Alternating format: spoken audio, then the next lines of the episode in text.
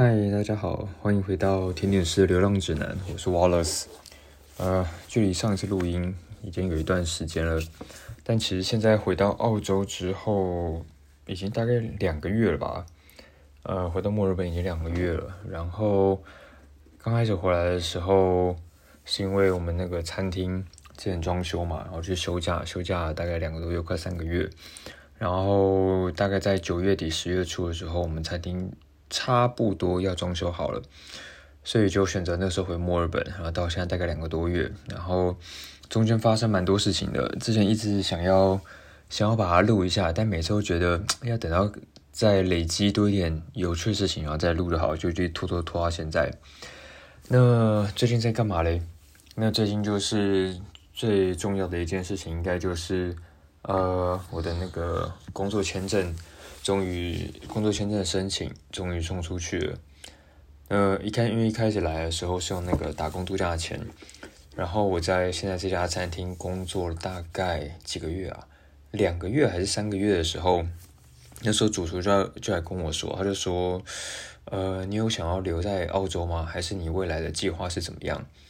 我就说。我记得我那时候是说，嗯，如果有机会的话，能留下来当然也是不错啊。那他就说，他就说，嗯，好啊，那我们蛮希望你能留下来继续工作的。那所以如果你有想要的话，我们可以 sponsor 你，就是赞助你，帮你申请，呃，工作签正式的工作签证。那那时候当然就是还蛮开心的啊。但我记得是刚刚说，好啊，我再去考虑一下，看有有没有其他机会什么之类的。那到后来，大概呃那时候他是说，大概三四月的时候吧，他说你最晚的话，你五月可能五月之前你要回，你要回要给他一个答案，因为他们要跑整个流程啊，干嘛干嘛的，需要很多时间。我说好，然后等到我大概四月的时候，我就给他答案，我就说好，就是我要留下来。然后他说好，就一直拖拖拖到六月了之后，我们的料理主厨才说，你有要留下来吗？我就说有啊，我早就跟主厨说，那个我就跟他，我已经早就跟主厨说，我要留下来，然后可以帮我申请那个工作签证。然后我说我我的签证没有在跑吗？料理主厨就是他是专门管那个我们餐厅的各种各式各样狗屁倒灶的大小事啦，包含人事干嘛的。那我们的行政主厨就是我说的主厨，他基本上是就只管菜单，然后其他事不太管的。那料理主厨就跟我摇摇头，他说没有啊，你的东西没有在跑。我想说靠腰，现在是发生什么事？然后我才赶快又写信，然后给那个 HR，然后后来发现不知道是主厨忘了跟 HR 讲还是怎样，反正我的所有东西都没有开始跑，直到我去问的时候，然后呃，他们才他们才开始才开始一切的动作。然后，但是他开始之后呢，一切又拖了超久。他们说：“哦，没关系，你签证到期，离你签证到期还很久，就是这一切就是可以慢慢来，没关系。”然后我想说：“嗯，好吧，反正我中间也休假几个月，就没有再跟他们联络。”然后等到我后来再回到墨尔本之后，才发现他们就是因为呃，他要申请这边的正式工作签证的话，需要满特定的工作年数。然后他们会需要做一些时间上的安排，具体细节我也不太确定。然后他们他每次跟我回答的，我都有点不太理解到底这边的工作模式是怎样。但反正呢，他们就是说他们需要晚一点才能帮我申请，然后他们想要拖越晚越好。但反正中间经过一堆阿里不扎的这种东西，终于终于在十一月底的时候送出申请。那你在？基本上，你的工作签证在送出申请之后，你就会拿到一个 Bridging Visa，就是类似过桥签。那那个签证就是可以让你继续留在澳洲。那即便你原本的签证效期已经过，那但是你在过桥签的同的阶段同时，你就不能离开澳洲，就是你不能出国。那所以我现在就是呈现一个在等正式工作签证核发下来的情况。那之后还要再补一些。体检啊、健检的东西，但除此之外，大部分资料都交了。那但是他的他的资料其实，因为我不太确定是不是他们现在很缺人，所以他们的资料要求，呃，就我跟其他人打听比起来，跟以前比起来差超多，就是简单非常非常多。那但是还有几个东西真的是最麻烦的，其中一个就是他们会要你之前工作工作地方的那个 resume，也就是说，他们他们那时候是先跟我要一份我的 CV，然后再跟我说我需要就是，因为他们这个工作这个签证，他需要的是你的工作年资，需要正式年资要满三年以上。那他要怎么确认你有三年？他就需要你就是去以前的曾经工作过的地方的雇主。然后写信来，然后证明你有曾经在那个地方用 full time，就不能是 part time。你要是 full time 的职员在那边，而且你的工作细节内容要符合他们这边，因为我他们帮我申请的是那个 shift，就是你在这边申请的工作签证啊，有很多很多种，就是光是餐饮业的就很多种。像外场服务生呢，他们申请的是另外一种，那好像更简单。那你如果是内场的话，有分 cook 跟 chef。那 cook 的话就比较像是厨助那一种。那 cook 的话，申请资料就非常非常简单，没有什么限制。工作年资好像也也也没有也没有一个要求。但它的区别差别就是，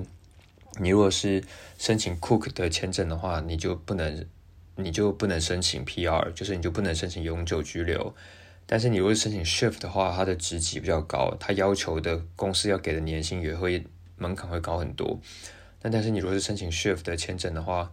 你就会需要提供你的过去的在职证明，而不是在职证明啦，你过去的工作证明。但反正那个东西超麻烦的，然后他们之前要需要的文件，他们就一直不跟我，一直没跟我说要需要哪些文件，我还写信问，他们就说反正现在时间还早。那时候我刚好休假，然后人在台湾，我想说我有机会可以把这些文件准备一下的话，就顺便准备，但他们一直说不需要。我想说好吧，然后等到我真的回到澳洲，然后正式开始申请流程要开始跑的时候，就他们一下子呢又要我以前在台湾工作的那些地方工作证明。我想说，我都人跑到澳洲来，然后你现在又要我透过电话或者什么方式回去找以前的雇主，然后再跟他们要那个工作证明，那才是超麻烦的，当时超级不爽。然后除了那个以外，他们还需要那个呃那什么警察刑事记录，就是。良民证啦，但那个东西如果我在台湾的话就很好申请，我人到海外什么东西都很麻烦，就只能拜托人家帮我处理。然后还有另外一个很麻烦，是因为你要申请签证的时候，他需要你填一个表格，是那个 agency 他们帮我办的，他们要我填一个表格，里面有很多个问题要回答。那其中有一个问题呢，就是要问你说，你有没有曾经受过军事训练，或是你现在身份有没有是在军队里面，你是军人的身份，或者是。各种武器专家或什么之类的，那我后来想一下，我就说，我就勾有，我就说，因为我过去是那个，就是在台湾，就是每个人每个男生都一定要服兵役，那这个是这个是应尽的义务。那后来我就松口想说，这应该不会怎样，因为反正是很正常的事情。就后来那个 agent 他就回我，他就说，你可不可以在那个在这一点上面再多仔细讲一下？说你当初受了哪些哪样的军事训练，然后或者是那个爆破训练，然后呃需要讲一下你的专长，就是你在军事训练里面受训的专长，然后我们还需要你提供你的退伍证明。然后我说靠腰啊，我那时候呃因为我那时候写的是当替代役，然后我是申请教育役，然后我的退伍证明我好像退伍之后就把它丢掉了吧，我也忘了，反正要我找我是绝对找不到，而且。即便找到，那一定是中文的。中文任何文件这边要呈现的话，都一定要再找那个叫什么公证，还要翻译，整个超麻烦。然后我就觉得时间很卡，因为等到我再回到墨尔本重新启动这个签证的时候，就已经没剩多少时间了。那后来我就回信给他，我就说，呃，我就跟他解释一下，我说我其实之前当的是那个是 substitute military service。就类似替代役这样，我说我完全没有受过军事训练，我实际上是在一个一个山上的一个小学从事一个类似替代教职的工作，所以我这个就是请他们 advise 我应该怎么回答这个问题。后来 agent 可能怕麻烦，他就说好吧，那你这题你就可以回答 no 就好了，就是我没有受过军事训练。那所以呢，好不容易解决到这边，还有一个最麻烦的就是雅思。就是你只要不是英，你拿的护照不是美国、英国、加拿大，还有纽西兰的话，你要申请工作签证，你都需要去考雅思，也不是雅思啦，反正就让你考英文检定。那英文检定这边有很多种考试，那其中一个当然就是雅思。那其他听说有其他什么 BP 还是 AP 的那个，听说比较简单，但那我就觉得我要再另外准备很麻烦。雅思的话，至少以前以前为了就是准备去美国念 law school 有准备过托福，我想说雅思应该不会差太多。然后后来我们那个申请这个工作的签证的门槛是雅思你要平均五分，我想说五分，我其实对雅思的几分的能力是怎样完全没有概念。那反正我想说应该不需要太太认真准备吧，想说这种移民考试的应该不会到太难。然后一直到考试前一天，想说，哎，看万一很难，然后我被刷掉，然后又要重考怎么办？然后因为毕竟报名这一次大概要台币八千块吧，那超贵。然后，但反正后来还是也没有什么准备，我就只是上网看一下它的题型大概是怎么样子，然后考试流程是怎样，隔天就去考。然后后来发现，就是考雅思的人真的很不多，大部分都考另外一个好像比较简单一点的。然后，但反正反正就是考雅思了嘛，然后就后来成绩出来，呃，均分七点五啊，然后看到就哦蛮开心的，然后就送出去了。那所以反正这些东西，就是如果你有要申请，你也有要申请工作签证的话，呃，越早准备比较好啦。像我今天才跟另外一个那个以前的同事，然后我们就喝咖啡，然后。他也在，他现在在另外一家餐厅，然后他也在申请工作签证，但因为他是英国人，他们的那个刑事警察量他们的警察刑事记录，从申请到发下要一个月，我不知道为什么他们搞那么久。台湾的那个警察局真的太厉害，只要三个工作天就搞定。然后而且他那个一个他那边申请要一个月，然后从英国寄到澳洲，好像他说要二十天，但是他的他的签证也快到期了，叫他也是打工度假签证，他签证也快到期，所以他现在压力很大。那所以我觉得，不知道澳洲这边的工作方式实在是让我很很满头问号。那接下来聊聊回到墨尔本之后工作的一些事情吧。那因为我们回来之后，就是餐厅差不多快装修完，但其实还没有完全装修完。也就是说，因为像我们餐厅的厨房啊，有两，实际上两个厨房，一个是提供给 fine dining 的，那那个厨房我们再回来。就是被大家被召集回来之后，他根本还没好，就一堆人还在施工。但是我们餐厅还有另外一个厨房是宴会厨房，那宴会厨房好像它的施工幅度比较小，所以我们回来没多久啊，它就施工就完成了。然后我们就一群厨师，我们就开始用宴会厨房，然后开始提供就帮忙处理宴会的东西。那但是就是还是有很多东西，他们还在装管线啊，一下装水电啊，一下配电啊。所以那时候超级像那种战地厨房，因为我们每次到厨房里面，就是很多时候电都不能用，因为他们要配电，他们就要停停一个小时还两个小时的，我们要等他们电重新接上之后，然后才能再去用。然后他们电没有的时候呢，整个就超暗的，你有时候会切再切一切，然后灯就整个忽然关熄掉。但因为我们是我们在大楼的顶楼。然后我们外面有落地窗，所以我们阳光照进来，你还是多少还是可以看到厨房在干嘛。只是你面前的菜可能有时候就直接被挡住，你就在一片黑里面切东西，那就整个很很很夸张啦。但是也没办法，就是就是像战地厨房一样，我们就只能继续继续工作。那我们大概回来十月初回来没多久，待两个礼拜吧。然后我们那个 find 丹尼的厨房就完工了。然后，因为我们他们整个就是工程大延期，然后我们原本预定的第一周开幕是在开幕之前，我们至少还有两周，我们可以在厨房里面试，呃，熟悉厨房啊，然后试新菜单啊。因为我们这次新菜单是主厨把所有的菜都换掉，就是我们之前菜 menu 上面摆有十二道菜，然后但是回来他直接增加到十八道菜，而且全部都不一样。因为我们以前换菜单的幅度是大概每隔两三个礼拜会从 menu 上面换一道菜下来，就是我们不是每一季都整个全部菜单都换掉那一种。因为像台湾或其他地方有很多是每一季都换一份全新的菜单，那真的蛮挑战蛮累的。但我们这边没有这样做，我们这边就是固定每个没有固定时间啦，但每隔两三个礼拜就换一道菜。然后，但我们这一次。休假回来，这次重新开幕，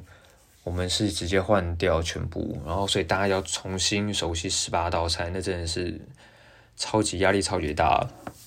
那但是大家也就所有人一开始拿到那个菜单，然后主厨发给每一个 station 就是一份食谱，然后那是他自己想的大纲，然后大家就试试看，然后我们就是有分有总共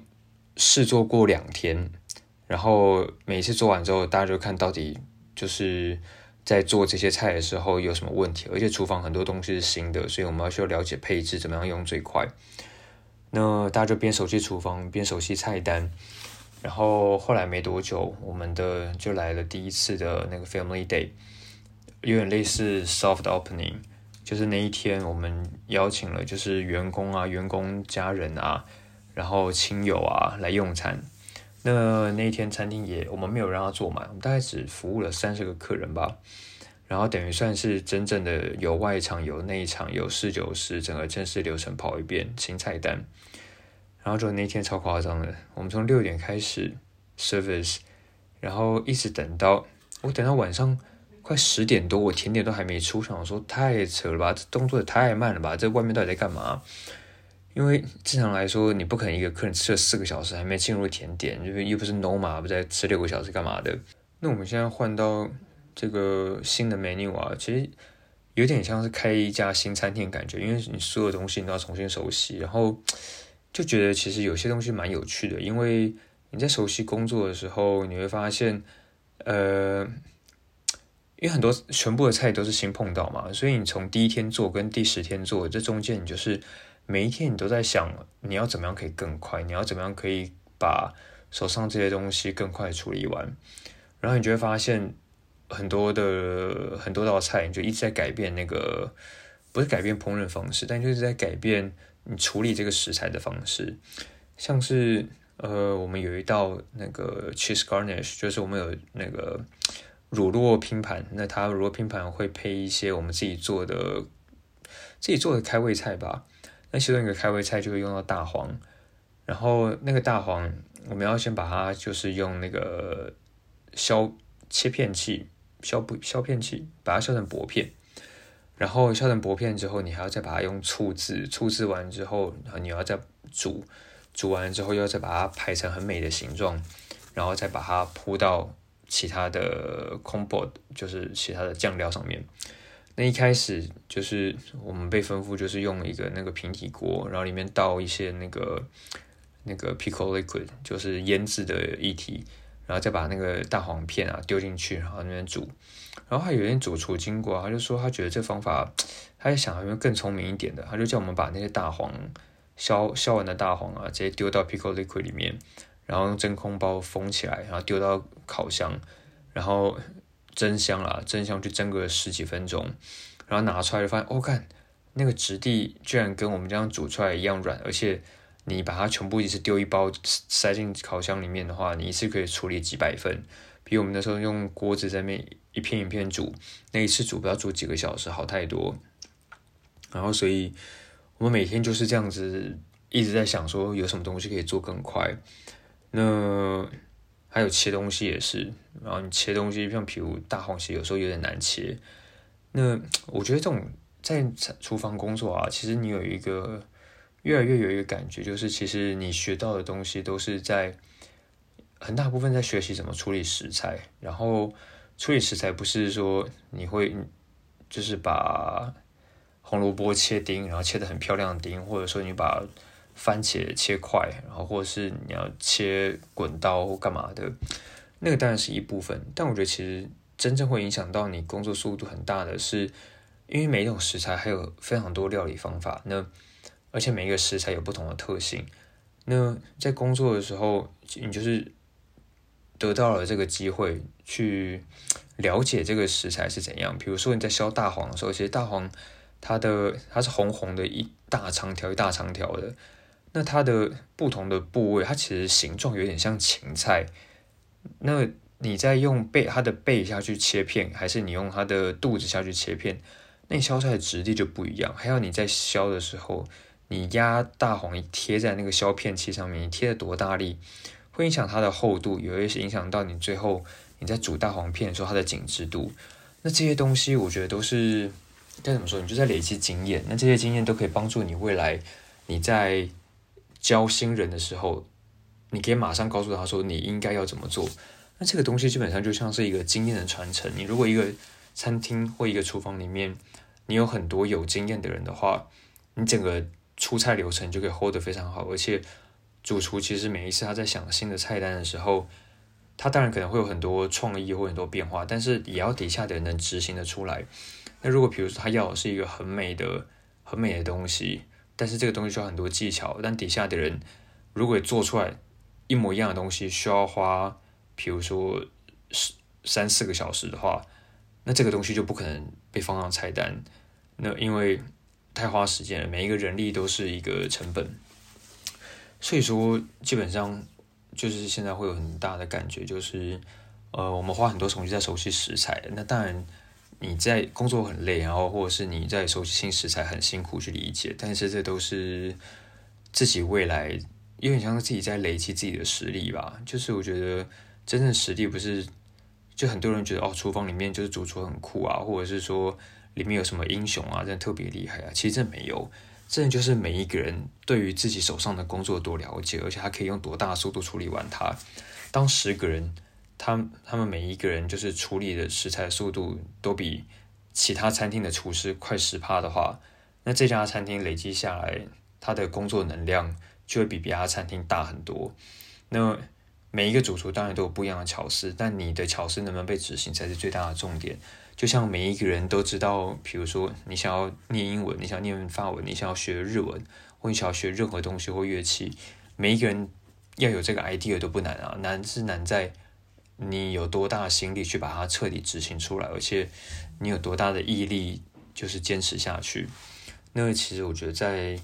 在餐厅也是蛮有蛮有这个感觉的吧。就是最近觉得蛮累的东西是，呃，重新就是现在重新开幕之后啊，呃，因为每一个 station 基本上会有一个会有一个该怎么说，会有一个主。类似那种组长的人啦，那其他 station 有一些都是 Komi 在做，然后但是像是主餐台的话有 s u s h i f 就是我们有副主厨他在管主餐台，那像我们甜点台的话是另外一个资深副主厨，那她是一个女生，她在我们餐厅待待好待六年了，那她也是主厨以下位阶最高的，然后她从大概好几个礼拜前吧，就我们开幕。就是 run 的差不多稳定之后，他就开始要我，就是他就给我清单，然后清单上面就是我们餐厅就是甜点台，你要管甜点台嘛？我们餐厅甜点台每一个礼拜叫货会叫哪些货，然后每一个菜单呃每一道料理会用到哪些食材，他就说忘了，就是你之后的话，你就是每一个礼拜一进来，你就要去清点那个食材，看我们上个礼拜叫的货，这个礼拜。也没有来，没有来的话，我们就要再赶快再去补货，或者是要再去想怎么办法。那但是食材真的很多，然后很多东西要挤，然后很多东西要去翻来翻去，然后我有时候就会漏掉，然后漏掉就会就会被他骂，或是漏掉但太晚跟他讲。那有的时候没有漏掉，但是会发现干那个食材过两天就不能用，因为我们一个礼拜呃，我们礼拜营业四天。然后，所以说很多食材第一天来，但是等到第四天的时候，它的状况已经就不好。比如说，我们现在有一道菜要用那个 baby radish，它就是樱桃萝卜。樱桃萝卜基本上它出土之后，就是它就会丧失水分，那它的叶子就越来越稠。然后有它在冰箱待很久的时候就越来越稠。那那个东西要呈现给客人的话，主厨就会很，主厨脾气很好，但是你可以看出来很明显不爽。他就觉得为什么要呈现这么丑的东西给客人？而且你明明就可以找出更好的。那但因为我们之前就是常常会漏掉这些细节，我们就是我啦，就是看到说哦那边还有，比如说要大黄哦整箱还够啊，那你要樱桃萝卜那边整箱也还够这一个礼拜啊。但是很多时候你仔细去看才发现里面很多那个蔬菜啊或者是其他东西的品质都已经不好。那所以后来因为这件事情一直被点，然后就觉得干嘛超累，就是因为其实我们的东西真的都很复杂，因为比如说，呃，有的时候你看一个简单只是一道，像刚刚前面讲的 cheese garnish 就是一个小小的开胃菜，但是比如说我们一个大黄的开胃菜，刚刚讲到我要准备 pickle liquid，就是我们自己自制的那个腌制的那个酱料。那腌制的酱料以外，我们还要再去准备酱料里面的食材。那酱料里面的食材都要先在特殊处理过。那处理完之后呢，除了我们一个 cheese garnish 有好几道开胃菜，每一个都是要自己做。那像我们还会用到 beetroot，就是那个什么甜菜。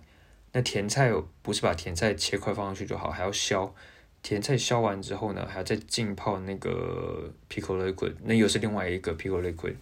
那另外一个它是金黄色的，那个也算是醋液吧，就是以白酒醋为底的汁液，里面还在放芥末籽，而且我们放的是算新鲜芥末籽吧，就不是罐头那种。那新鲜芥末籽来的时候，它是干燥，我们用水就是滚水煮它，然后芥末籽要煮十次，所以这一切所有的工加起来，就会让它变得花非常非常多的时间。那反正。就是每天，那这些每一个每一个工里面用到的这些食材，他们都都都是那种分门别类的。那你要确认每一个这小的食材都还在，就是非常花时间也非常累的事情。然后我每次忘记，然后就一直被主厨骂。他就说，他就说，就是他之后不会管甜点台，他只是现在暂时帮忙带一下。就是之后的话，他要我就是接掌甜点台，所以他现在训练我。就是了解我们整个，因为整个出整个每一个 station 最重要的就是食材有没有够。那 所以他一直在训练我对于时长的食材的掌握。然后后来上礼拜他才他又说，就是 Wallace 下礼拜开始我要就是我要装死，就是我要由你来就是分配大家的工作。然后我想说，干，你现在到底是怎样？我想说，就是。虽然也觉得合理啦，但只觉得这这个超累。那后来他才跟我说，原来他要准备离职了，因为毕竟他也在这家餐厅待了六年了。那所以他想说换个环境，他就看看其他地方。我想说 OK fair，然后他说因为他离开了，那他希望在他离开之前，我要有能力就是撑得起带领整个甜点台，因为其实我们甜点台。光是我们现在就出了六道菜，我们总共现在呃 menu 上面应该有十六道吧，就原本十八道，会被煮出三道，剩十六道。十六道里面甜点台就要出六道，那其实真的蛮多的。那所以我们人力配置也算是相对比较多，现在有四个人。那他就说，就是他想要就是确保我有能力在他走之后还能 hold 住甜点台，所以他会对我特别 harsh，就是什么东西对。对我特别严格要求吧，那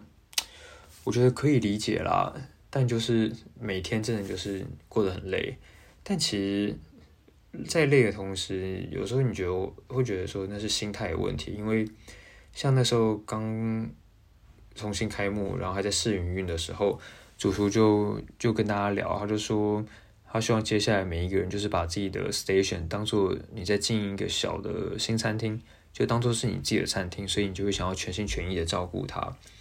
那我自己在弄甜点台的时候，我觉得当然工作很杂啦，但其实你在跟像我在跟这个资深副主厨工作的时候，有时候会觉得他工作安排的方式没有很聪明，或者是没有很有效率。那你会想说，你要怎么把改善这个东西？那。我觉得在想这些东西的同时，就其实本身还蛮有趣的。而且你如果真的把它当做你的你的甜点店的话，工作安排真的是一个非常非常重要的东西。你怎么用在有限的人力里面赶着做出就是 menu 上的东西，而且品质还一定要要求。那其实我就牵涉到很多艺术了，比如说你要怎么跟底下的人讲，那你要怎么激励人家。或者你要怎么严厉的要求，或者你要怎么让人家感受到时间的急迫性？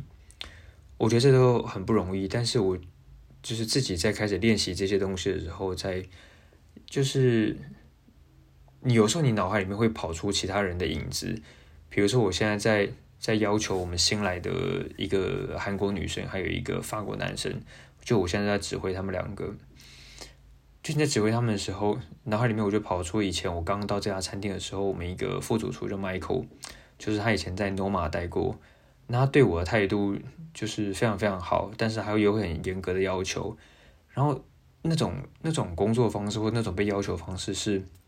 我以前从来没有体验过的，就是他会激励你的同时，他说你真的做的非常棒，我非常喜欢你的工作，然后有的时候他就会就很严格要求说你这个东西要整理好，你这个东西要。比如你的 napkins，你要把它折得非常非常 sexy，或是你的桌面不能弄得很，一定要整理非常漂亮，一定要很整齐，然后所有杂七杂八的东西收好，或是你的 fridge，你的冰箱里面所有东西 label 一定要 label 好，然后一定要弄得非常 organized。那他跟我讲话的方式，我觉得那真的完全就是一个你能想到最理想的工作状态的方式，就是。有效率，然后传达的指令又清楚，然后又不夹杂任何的那种无谓的情绪化在里面，然后而且他又很会激励人家，然后会让每个人都很喜欢他，而且他让每个人很喜欢他，不是因为他出自故意想要讨好大家，而是他对你的方式真的就会很就是很自然，然后会让你很喜欢跟这个人相处。那。他之后要去新，就是我们新开的餐厅当主厨啊，所以他现在也越来越忙，然后感觉出来他也笑的越来越少了，因为压力越来越大。现在主厨就一直开始开始让他练习很多管理层的东西。那个他也，他以前他从来没有凶过我啊，但前几天呢，他就忽然就是很凶的对我说，就是我们的那个冷房里面有很多甜点台的东西都没有整理好，然后没有贴 label。然后就很生气，他说：“跟你们甜点台讲多少次，每一次都你们甜点台，为什么讲那么多次都不会照做啊？”然后就把他手上我们一个没有 label 好的东西丢给我，他说：“Take it, fix it。”然后这是我第一次看他那么凶，但是心理上没有什么那一种就是敢被骂的那种感觉，完全没有啊，就真的就觉得嗯，好吧，我自己没做好，活该。就是就连他骂人的时候，你都不会觉得说你被 offend，就是你不会觉得你被冒犯了，或者是你不会觉得。你不会觉得敢骂屁啊的那种之类的，就以前被其他人骂、被其他主管骂的时候，就会有一种很不爽的那种。但是被他念的时候，就我我居然被他念的时候，我还有点不小心笑了出来。他就说 “This is not funny”，干嘛干嘛的。我就我当然不是真的很想笑，但我不知道为什么就是嘴角上扬，就被他骂的时候。But anyways，这就是最近到目前为止简单聊一下在工作发生的事情。那其实还有非常非常非常多的事情，那看看有没有机会在下一集讲喽。因为还有最近看了很多有趣的书，觉得那内容真的是都是跟跟料理有关的啦。我觉得还蛮蛮有启发性的。但反正大家如果特别想知道或想了解什么的话，也可以提一下。那反正这一次今天先到这样喽，ciao，下次见。